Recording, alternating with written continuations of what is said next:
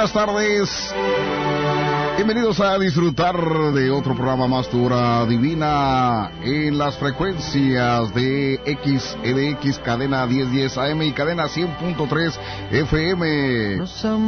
Ya se encuentra con nosotros el pastor Ariel desde Laguna Miguel, California. Adelante, pastor, buenas tardes, bienvenido.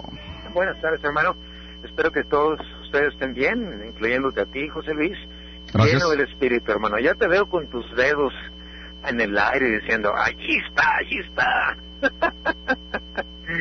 Estimados oyentes, hermanos y hermanas en Cristo, los saludo desde aquí de Laguna Miguel, cerquita del Toro, California. Y tenemos un tema muy interesante, un tema que nos consume a diario. A nadie de nosotros nos gusta pedir perdón. Vamos a hacer una oración. Padre, gracias por el tiempo que nos das y nos escuchas.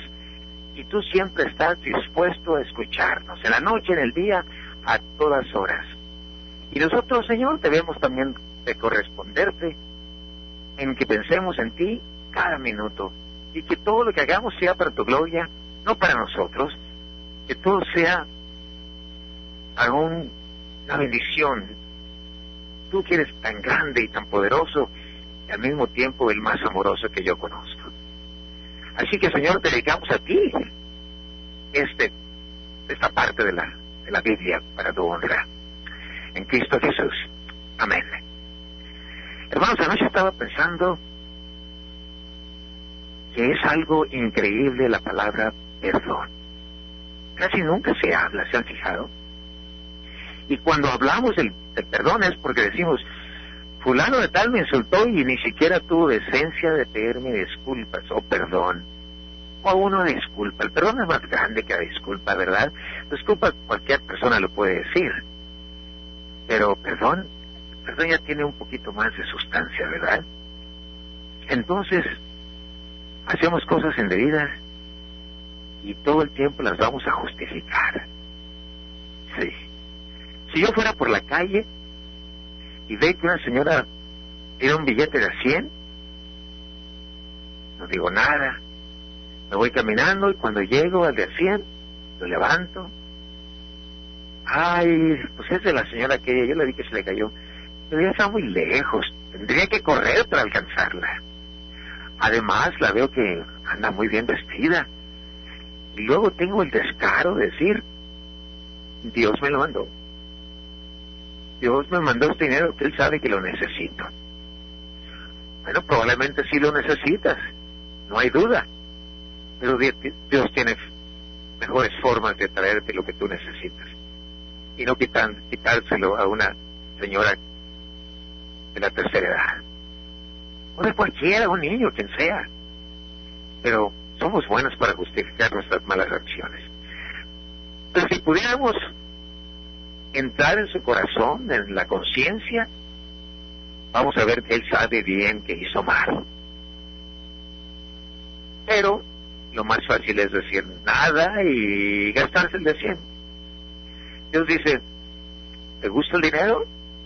Y la mayoría de nosotros vamos a decir, claro que me gusta. Si no tuviera dinero, no tuviera casa, no tuviera carro, no tuviera esto, no tuviera el otro. Te equivocas. Dios no, no dice, busca dinero para que tengas vida eterna. Él dice, busca a aquel que tiene poder para darte vida eterna en la gloria. Y seguimos adelante pensando que, pues, no fue para tanto. Después de todo, de seguro ella se vive vestida y a lo mejor se le sobra dinero. No se trata de eso. Yo no estoy aquí para complacer a esa señora. Todos estamos aquí para complacer a Dios. Él es el que nos va a juzgar. Jesucristo, Señor, es el juez. Entonces tenemos que hacer cargo de conciencia y hacer todo lo que le complace al Señor. Una historia tocante este dinero que se le cayó a la señora. Tengo una amiga, hace tiempo que no la veo, se fue para Texas, pero ella había comprado una casa con apuros y uh, todavía somos amigos y me contó que una vez no tenía para comer por pagar la uno la casa. Y dice que estaba con hambre y digo, ¿qué voy a hacer? Y abrió la puerta de la casa y sopló el viento y un billete, un billete de 100, pero no 100 pesos, de 100 dólares le pegó en la rodilla. Dice que se puso a llorar. ¿Quién más sabía que ella necesitaba dinero para comer? Pues nadie, nadie le dijo. Pero Dios no le tenemos que decir nada, porque Él lo sabe todo. Diez mil años de anticipo, un millón de años de anticipo, ya sabe lo que va a pasar.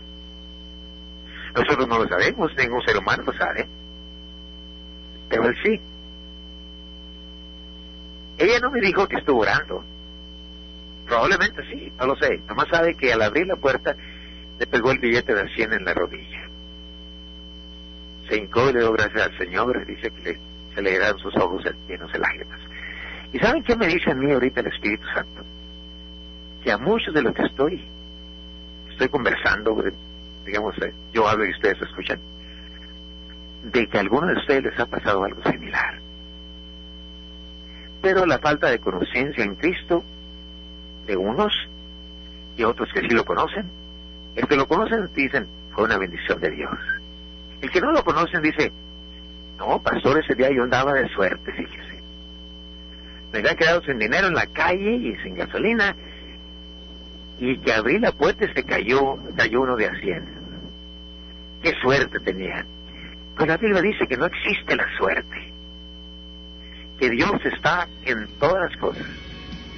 Dice la Biblia que los ojos de Dios caminan para arriba y para abajo por toda la tierra, buscando a todos aquellos que quieran ser, ser perfectos para Él, de corazón perfecto. Así que nada pasa desapercibido para Dios. Y aún con tiempo atrás se da cuenta las tonterías que vamos a hacer.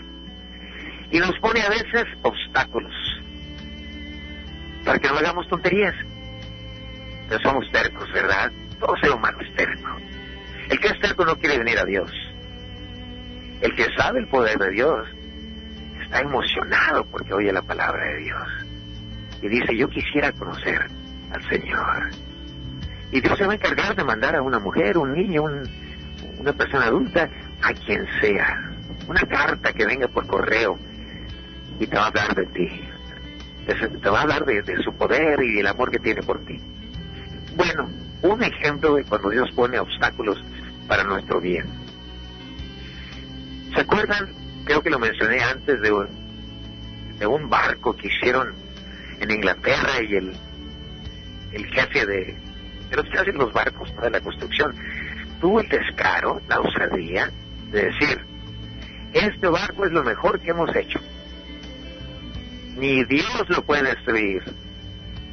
¡Wow! Retando a Dios.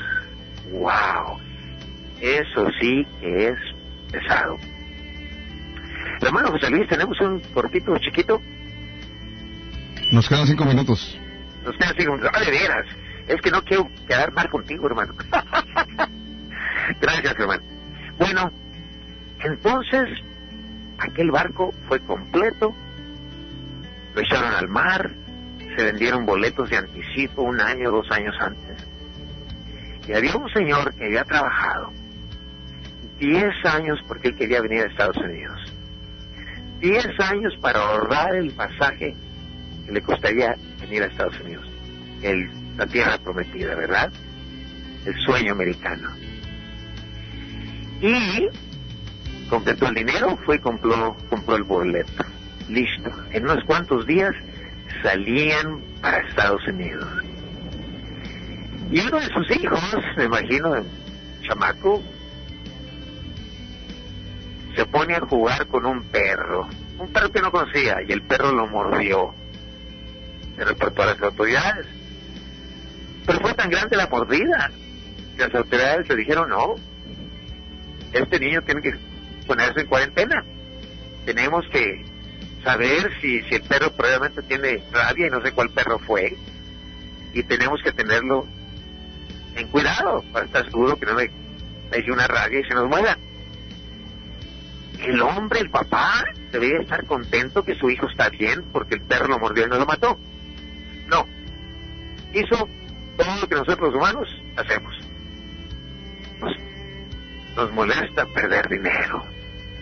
¿Y qué voy a hacer con lo que gané yo por 10 años? Y este niño hizo esto y ahora ya no podemos ir a Estados Unidos. Pues enojadísimo con el, con el niño. El barco salió otro día. Salió el barco. Pasó un día. Y padre llorando todavía. ¿Cómo es posible que este mocoso nos echara a perder 10 años de trabajo? Porque el Señor sabía que había un Dios más grande que el dinero del mundo. Y llegan las noticias a medianoche. Aquel barco grandísimo, que habían dicho que ni Dios lo podía destruir, había chocado con un glaciar, un pedazo de hielo. Y el barco se estaba hundiendo. Se salvaron algunos, pero la mayoría se ahogó. ¿Y quiénes crees, crees tú que se salvaron? Primeramente el capitán. Según la ley marítima, él debe ser el último en dejar el barco. Pero él le valió. Dijo, no, no vamos a hundir, yo me voy primero. Pensaba él en las cosas materiales y no las cosas espirituales. ¿Quién puso aquel hombre de capitán en el barco? No fue el ser humano. Nadie te ascende a menos que Dios lo permita. Y aquel capitán fue puesto de capitán por Dios. Pero con lo que hizo, perdió muchos puntos. Pero viene la noticia. Y el hombre de la casa se dio cuenta que se había hundido el barco y la mayoría de la gente se había muerto, ahogado. Y dijo, ¿dónde está mi hijo? Y allí está todavía en la cama, papá. Se va derechito donde está el niño y lo abraza y lo colma de besos. Ay, mi hijo, qué bueno que te pusiste a jugar con un perro que te mordió. Porque si no te hubiera muerto nos hubiéramos ahogado. Bueno, yo diría que hubo algo divino en todo esto, ¿verdad? Porque ¿quién más sabía que el barco se iba a hundir? Y fue una casualidad que aquel barco se hundiera para que no se muriera toda la familia de aquel hombre que trabajó por 10 años. Volvemos en unos segundos, les vamos a contar más sobre el perdón. Adelante, hermano.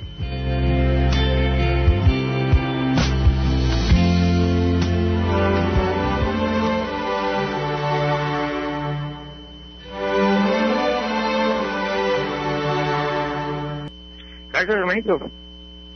Aquel hombre debería de haber dicho, debería haber pedido, perdón a su, a su hijo por haberlo castigado, por haberle dicho por tu culpa, perdido 10 años de trabajo. Pero es tan difícil pedir perdón, hermanos. ¿Verdad? Buscamos formas de no pedir perdón.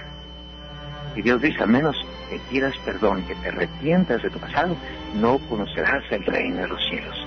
Jesucristo dice, tienes que volver a casa. Y no de la carne, porque ya naciste una vez en la carne. Ahora tienes que volver a nacer del Espíritu. ¿Y qué nos dice la Biblia sobre el perdón? ¿Por qué somos tan cobardes si no queremos pedir perdón? Justificamos nuestras acciones todo el tiempo poniendo a alguien de por medio, culpando a alguien, pero no tomar no tomar la responsabilidad que nos toca. ¿Qué nos dice la Biblia sobre el perdón? Bueno, la Biblia nos dice que para borrar el pecado de tuyo y el mío, se necesita lavarlo con sangre pura. Es decir, sangre de una persona que nunca pecó. Y el único que califica es nuestro Señor Jesucristo. Porque sabemos que Él fue tentado en todo. Tú dime, y Él fue tentado. Y nunca cayó en pecado. Mucha gente nos dicen que sí, pero no hay pruebas. Yo creo más en la Biblia, igual que ustedes. Y muchos tratan de, de quitarle crédito a Jesucristo para que no le sigamos. No lo van a conseguir. Porque Dios dice Yo soy Dios y aparte de mí no hay otro Dios. La palabra perdón es un compuesto de los vocables per, que significa paso. Per quiere decir paso. Dejar es pasar. Sobre la palabra per significa paso, la segunda es dejar, que quiere decir pasar. Se las dos se completan para decir perdón, dejar pasar. ¿Qué quiere decir regalo? Implica dejar de lado una ofensa, perdonar, tanto para ti como para mí, dejar pasar una ofensa. Perdón es un acto de olvidar males que han sido causados por aquellos que no conocen la verdad. Porque cuando conocemos la verdad, tenemos a Jesucristo, ¿verdad? Recuerden, ellos dijo, yo soy la verdad. Entonces, si conocemos a Jesucristo, tenemos la verdad de nosotros. Y no hay excusa. Y en ocasión, aún aquellos que conocen la verdad, pecan, estando conscientes de la verdad y terminan escogiendo el camino de la mentira, siguiendo los pasos del padre de la mentira. ¿Y quién es, hermanos oyentes? El padre de la mentira. Aquí le dice que es Satanás. ¿Quién es el padre de la mentira? Jesucristo lo dijo. ¿Cómo combatimos el pecado que heredamos de Adán y Eva? Sabemos que por ellos llegó el pecado a nuestras vidas y que todos nacimos del pecado. Estamos un Salvador, ¿verdad? Jesucristo es el Salvador. Y Jesucristo nos dijo, Nicodemos, tienes que volver a nacer de nuevo. Es necesario volver a nacer de nuevo, no de la carne, sino del Espíritu de Dios en Cristo Señor nuestro. Y casi todos purificados, según la ley, sangre. En los tiempos antiguos, en el Antiguo Testamento, mataban un toro, sacrificaban para que cubriera los pecados de los pecadores. No para que los borrara, porque la única sangre que borra es la sangre que no tiene pecado, no la sangre de animales. Y, y sabemos que sin derramamiento de sangre no se hace remisión de pecados. ¿Tú lo quieres leer? El bendito.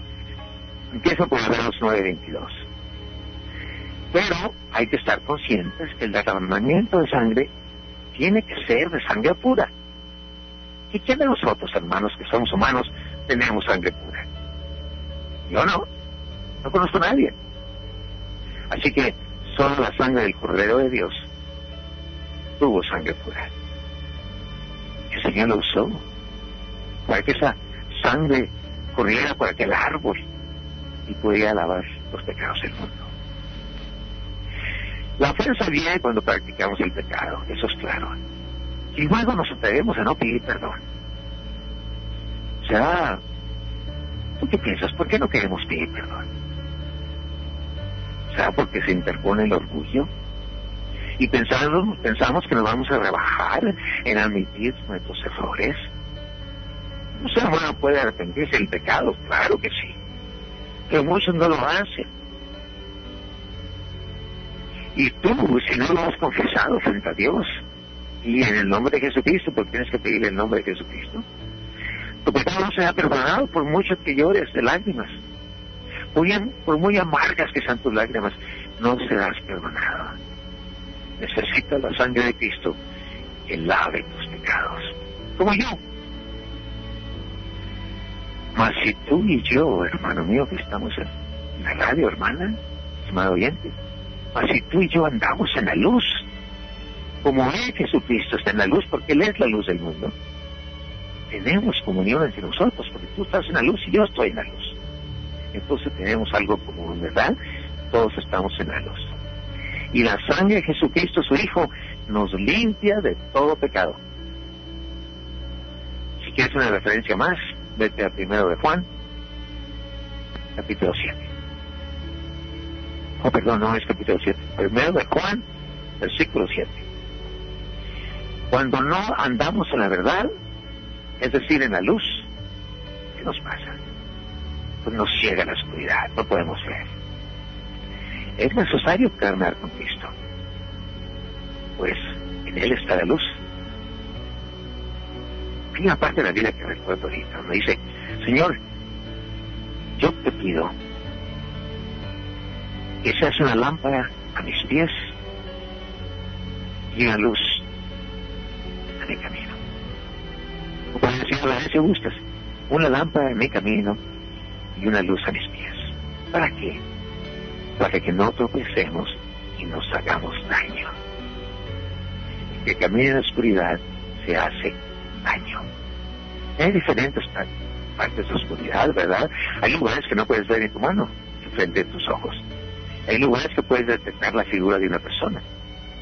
Pero una piedra, por muy chiquita que sea, te puede hacer ver. Y te puedes tomar una pierna, ¿verdad? Un tobillo. So, el Señor dice, no camines en oscuridad. Toma de mí la mejor luz que hay de todo el universo. Mi hijo, Él es la luz. Además, cuando alguien nos causa daño y nos lastima, no debemos odiarlos, en huelga de rencor. Yo sé que es fácil decirlo, difícil practicarlo. Es mejor perdonar primero para que tu corazón esté en la palabra del Señor. Después hay en ti misericordia. Y luego, si es posible de tu parte, que tú busques reconciliación con el que te hizo daño. No, no digas, él me tiene que pedir perdón a mí. No, la Biblia no dice eso. Está hablando de los hijos de Dios. Y si tú conoces a Jesucristo, eres hijo de Dios por el sacrificio de Jesús en el Calvario y la sangre que derramó y su muerte de resurrección. Y tú tienes que buscar reconciliación. Aunque ellos te dañaron a ti, aunque ellos te, te deben a ti, perdón. Porque acuérdense, y eso puede olvidar el daño que te causaron. Pero tú siendo la víctima no te vas a, no te, va, no te vas a quedar a gusto. Entonces busca a esa persona. Dile, oye, tú sabes que tú me hiciste daño en esto. Y te quiero ofrecer mi perdón. Y si él te dice, ah, me vale que te perdones no. Tú ya hiciste lo que Dios te dijo que hicieras. ¿Te acuerdas? San Pedro, San Pedro dijo, Señor, ¿cuántas veces debo de perdonar a mi hermano? Y le dijo, ¿siete veces, Señor? El Señor le dijo, no, siete veces siete. Setenta veces siete. Un número sin fin, básicamente, lo que dijo. Pero lo primero que puedes hacer, hermano, es tomar venganza por tu parte, por tu propia mano. Tú y yo no tenemos el derecho de tomar venganza. Biblia dice que la venganza es de Dios y de Él solamente. Y dice que Él cobrará. Y sería mejor que nosotros fuéramos que perdonáramos, porque el Señor nos puede trabajar un poquito difícil. Él dice, no tomes venganza por tu parte. La venganza es mía, dice el Señor. Yo cobraré, dice Él, el omnipotente. Hermanos, queremos meditar mucho en esto. Sí, significa el perdón en tu vida. ¿Acaso vives tú más contento cuando no perdonas o cuando perdonas? ¿Es tan difícil? Si la aquella persona, ¿sabes qué? No me pediste perdón, pero yo te, yo te doy mi perdón. O quieres pasarte las noches enojado. O con tu esposa te enojas por cualquier cosa que diga ella o tus hijos, cuando es verdad que la de él es aquel que te insultó. Pero tú no comprendes que una persona que no perdona no es perdonado. Dios lo dijo. El que no perdona no será perdonado. Vamos a tomar unos cuantos minutos. Nuestro hermanito José Luis está atento para traerles un mensaje. Adelante, hermano.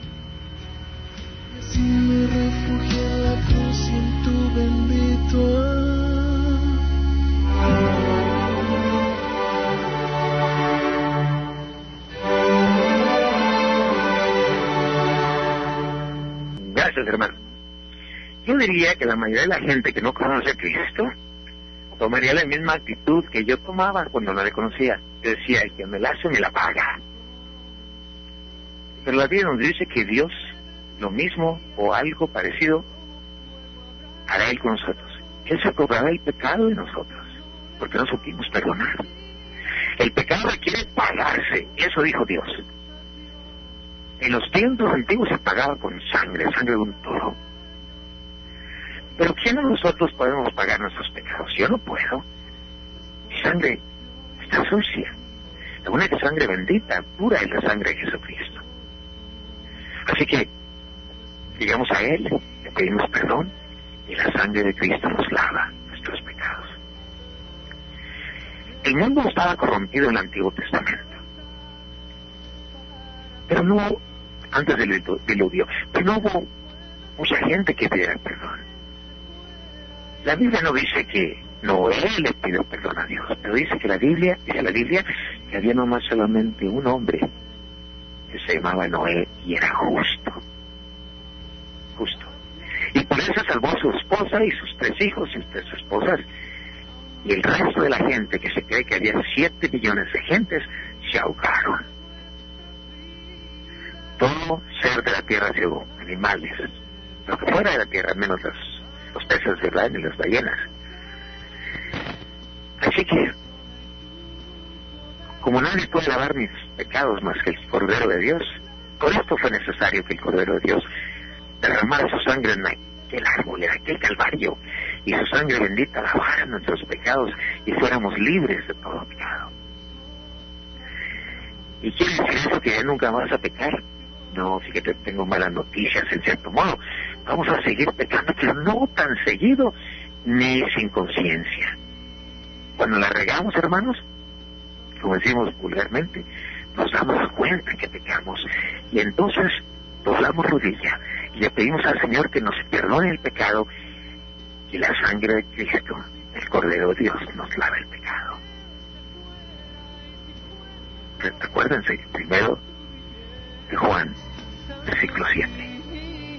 Meditemos en esto, hermanos míos, por un segundo nomás. Dios dice, si deseas que yo te perdone por tus pecados, tú debes de perdonar a los que te han ofendido. Como dije antes, si no sabes perdonar, dice Dios, yo tampoco te perdonaré. Ay, eso duele, duele mucho. Además vas a estar más contento cuando perdones a aquel que te ha hecho, hecho daño. El que anda enojado porque alguien le insultó, él mismo se hace, se hace el problema.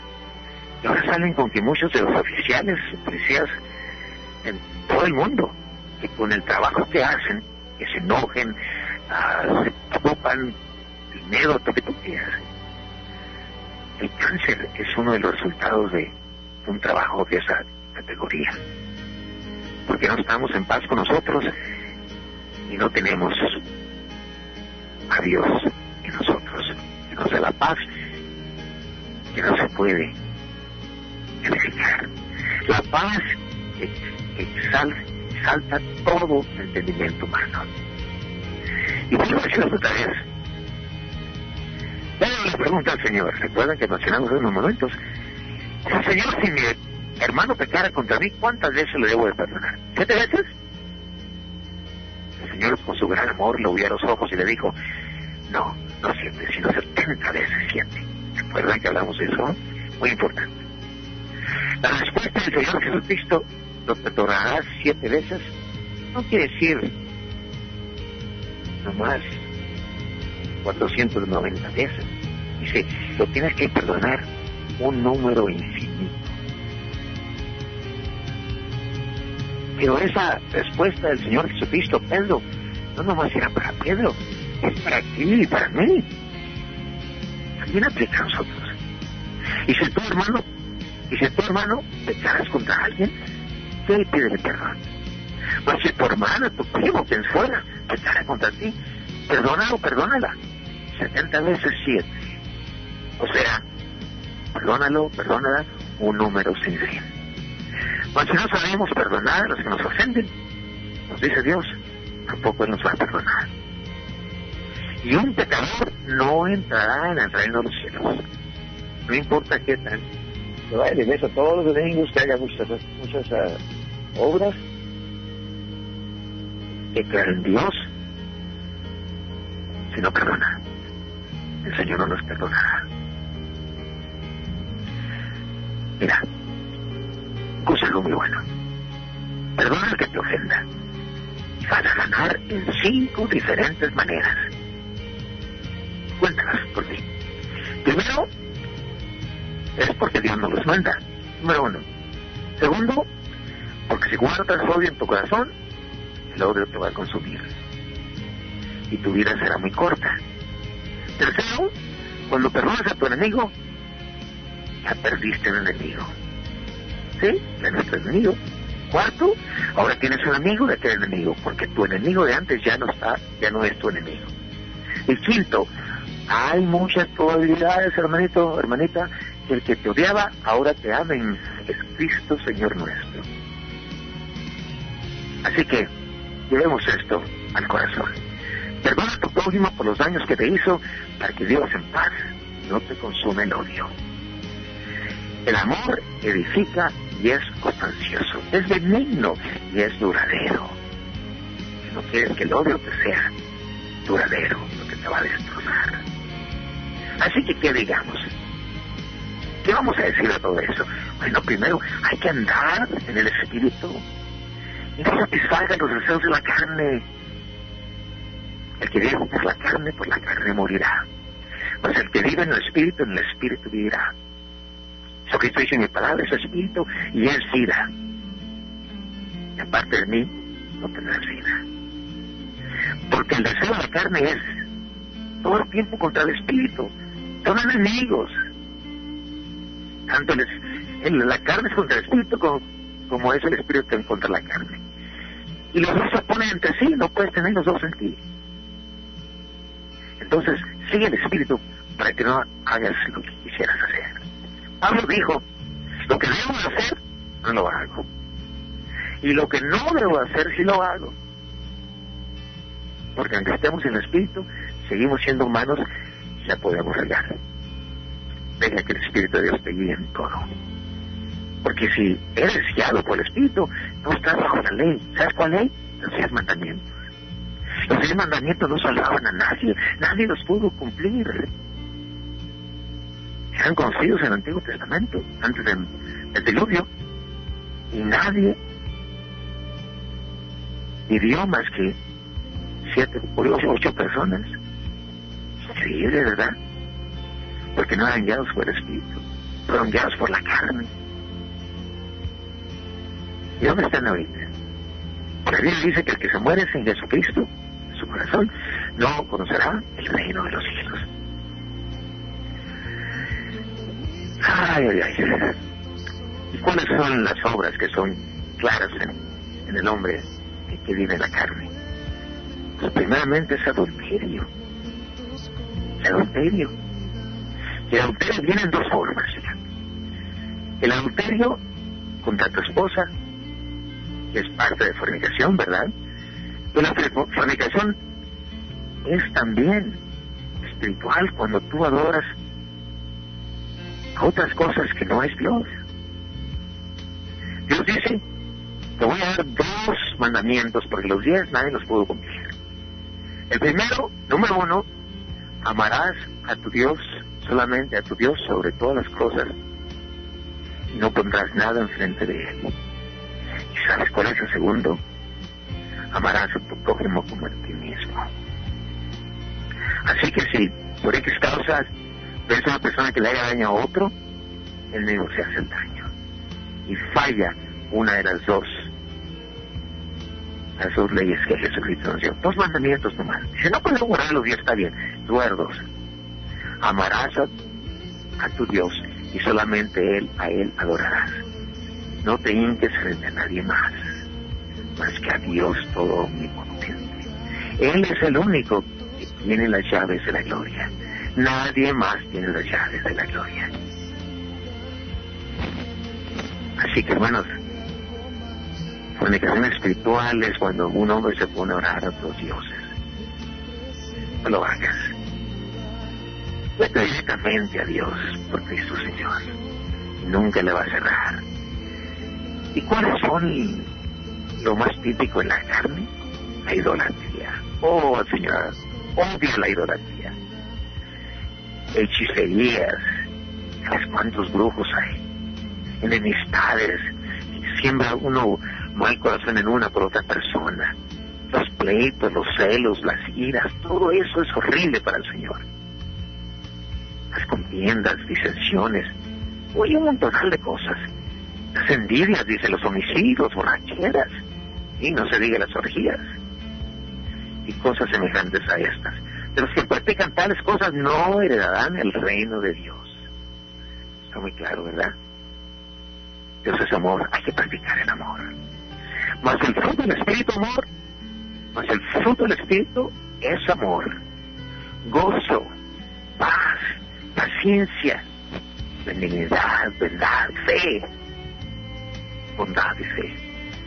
Mansedumbre, templanza, contra tales cosas no hay ley. Pero los que son de Cristo han sido crucificados en la carne con sus pasiones y sus deseos. Hay que morir a diario en la carne. No creas que tu cuerpo se va a morir. Hay que morir a los deseos de la carne. Cuando la carne te pida algo tú sabes que es mala, le dices no. Yo vivo en el espíritu y al espíritu le hago caso.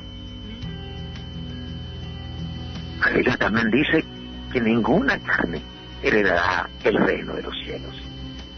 Y si tú quieres heredar el reino de los cielos, hermano, entonces no vivas según la carne. Vive según el Espíritu. Y si no nos hagamos vanagloriosos, irritándose unos a otros, practicando la envidia, es mejor que, que nos amemos los unos a los otros. Eso nos dice Dios, está escrito en la Biblia. ¿Y sabes qué me parece que está en Gálatas? Capítulo 5. El odio, ay, el odio, hermano, dime quién ha hecho cosas buenas en el odio. El odio se destruye el alma y atormenta al hombre y a la mujer los consume a diario. No hay paz para aquellos que odian y su semblante tienen la apariencia de un hombre o una mujer del mal, apoderado por un mal espíritu, por un demonio. ¿Has visto tu un hombre que odia como se acaba? ¿Has visto un hombre que odia cómo se acaba de salud? Ah, pero hay poquito más que viene sobre esto. Nuestro hermano José Luis quiere que le demos un minutito. Adelante, hermano.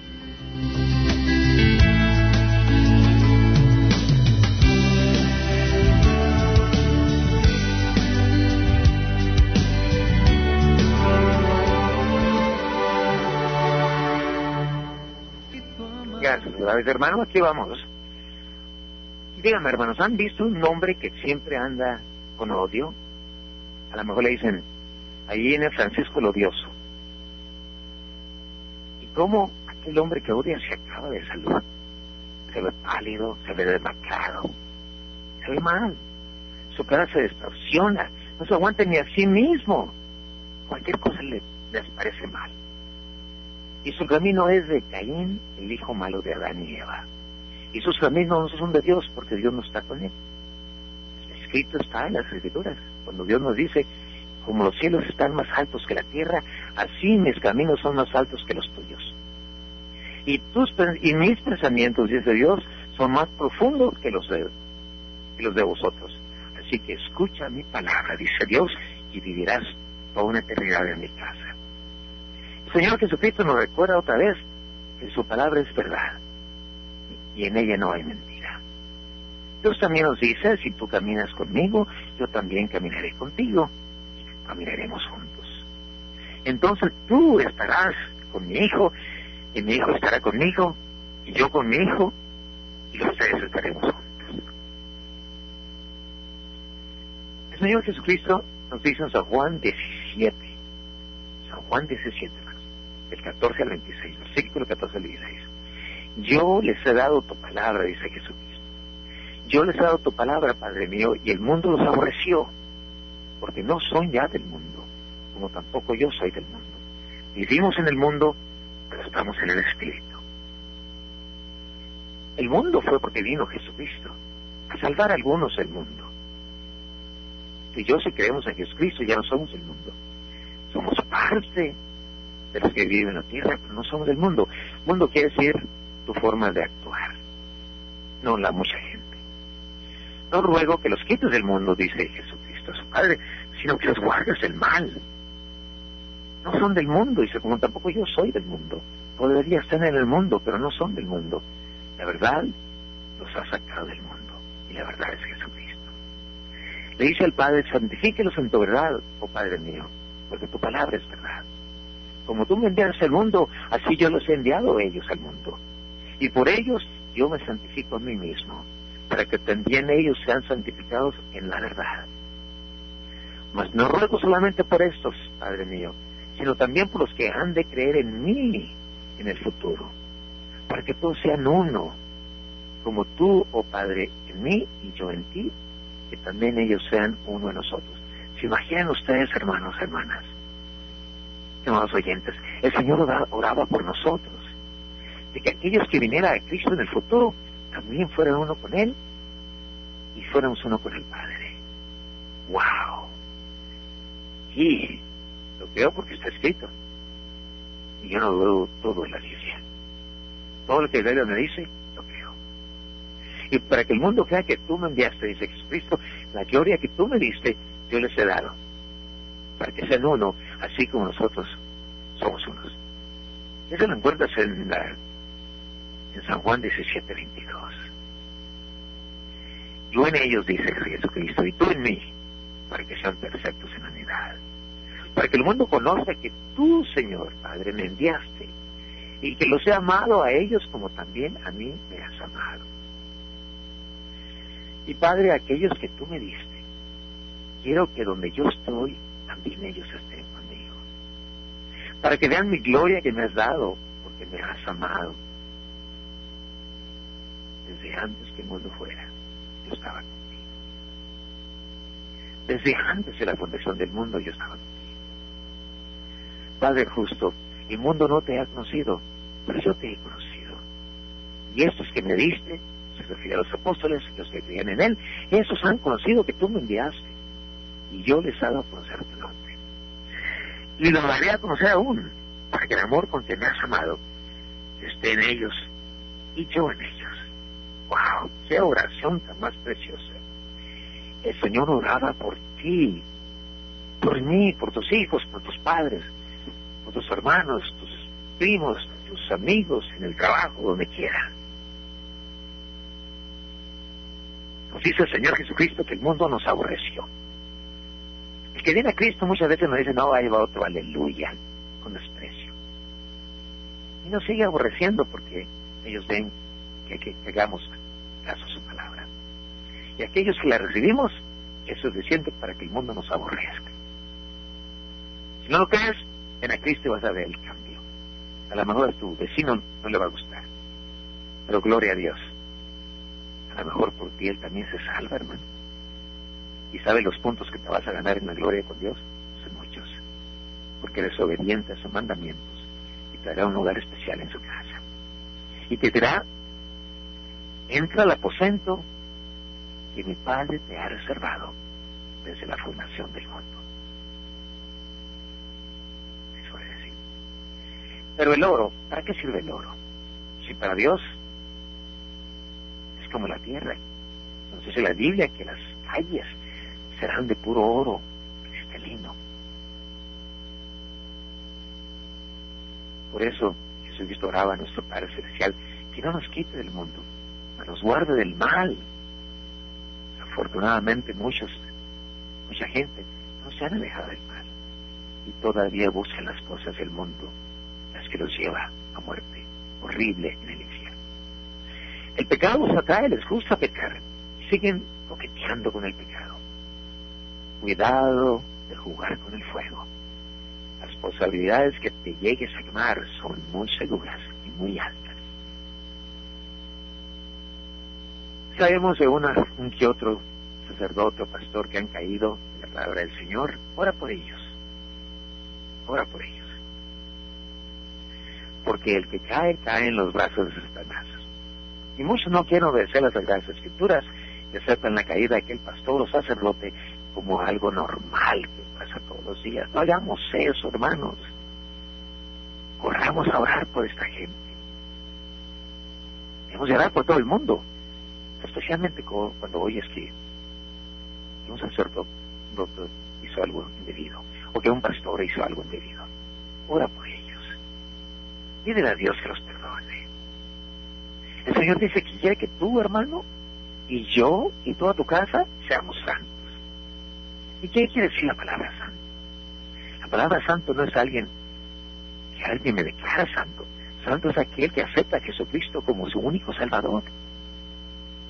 Eso es un santo. Y si quieres saber de eso, lee el libro de Hechos. Cuando San Pablo caminaba a la, ciudad, eh, a la ciudad de, ¿cómo se llama la ciudad de esa? Oh, tú lo de la mano. Bueno, se le apareció al Señor a, a Pablo. Y cuando él fue cegado por la luz y vino un hombre llamado uh, se me olvida. Él vino a que este hombre recordara su vista le dijo Señor Señor él persigue tus santos. Este hombre persigue a los santos. El que cree en Dios así es mira lo mejor es entrar por la puerta estrecha dice lo mejor es que no entres por la puerta estrecha, porque ancha es la puerta y espacioso el camino que lleva mucha gente a la perdición y muchos desgraciadamente son entendidos allí.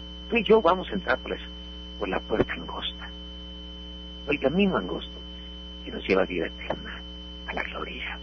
Son pocos son los que hay a la entrada. Lo precioso del Señor Jesucristo es que Él no solo oraba por los santos de aquellos días, pues oraba por nosotros, hermanos, por tú y por mí, lo que estamos, estamos escuchando este programa. Y cuando viniéramos a, Cristo en esos días, en los potreros, los estaríamos listos para ir a la gloria. Su, oración era más fuerte en que todos seamos uno, diciendo como tú, oh Padre, en mí y yo en ti, también ellos serán uno de nosotros. Ese día que el corazón del hombre en muchos se enfriaría en los días posteriores y no estuviéramos en unidad. La persona que perdona siempre triunfa.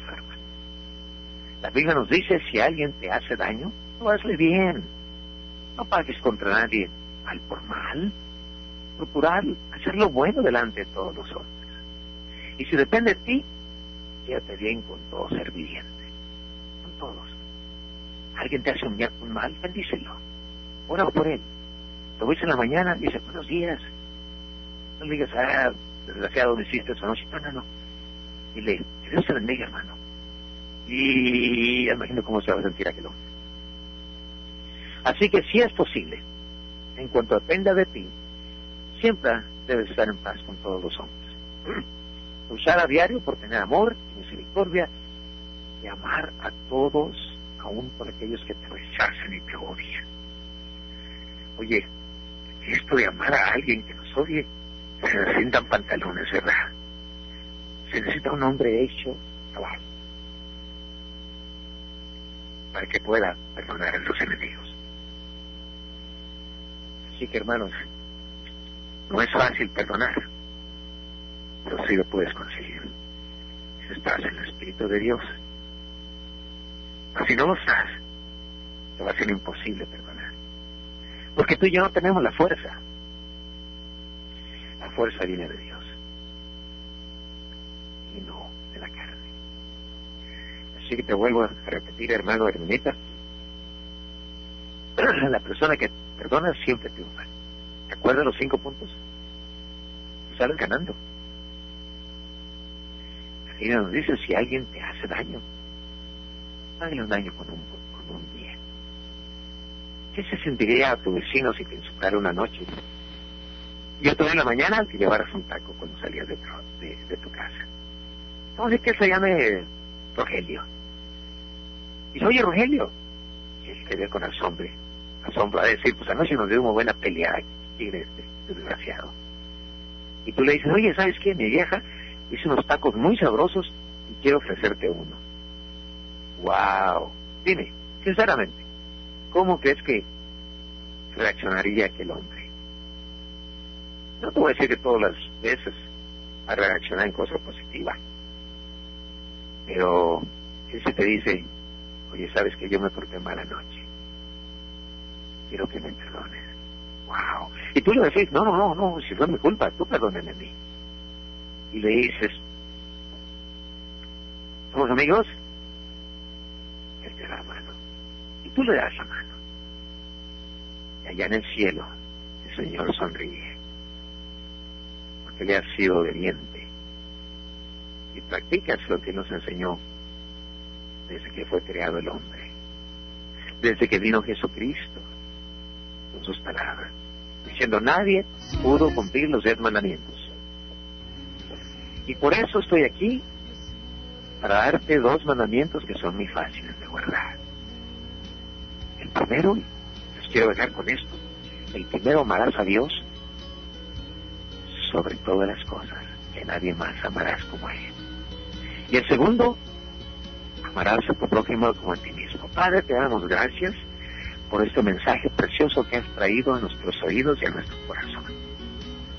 Señor, te pido las palabras que has puesto en mi corazón y en mi boca las guarden.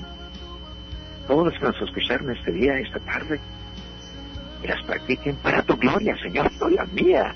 Yo soy simplemente un instrumento, Señor. El que usa, el que come una ensalada. Yo soy un tenedor. Yo quiero ser ese tenedor, Señor. Para que toda la gloria y todo el poder sea para ti. Señor, bendícelos. Bendícelos a todos aquellos que escucharon este mensaje. Y deposítales este mensaje, Señor, en lo más profundo de su corazón, para que no pechen contra ti, Señor. Porque el que, el que peca contra ti, Señor, no se arrepiente, no conocerá el reino de los cielos. En Cristo, Señor. Amén. Vuelvo a la siguiente semana con el favor de Dios. Bye bye.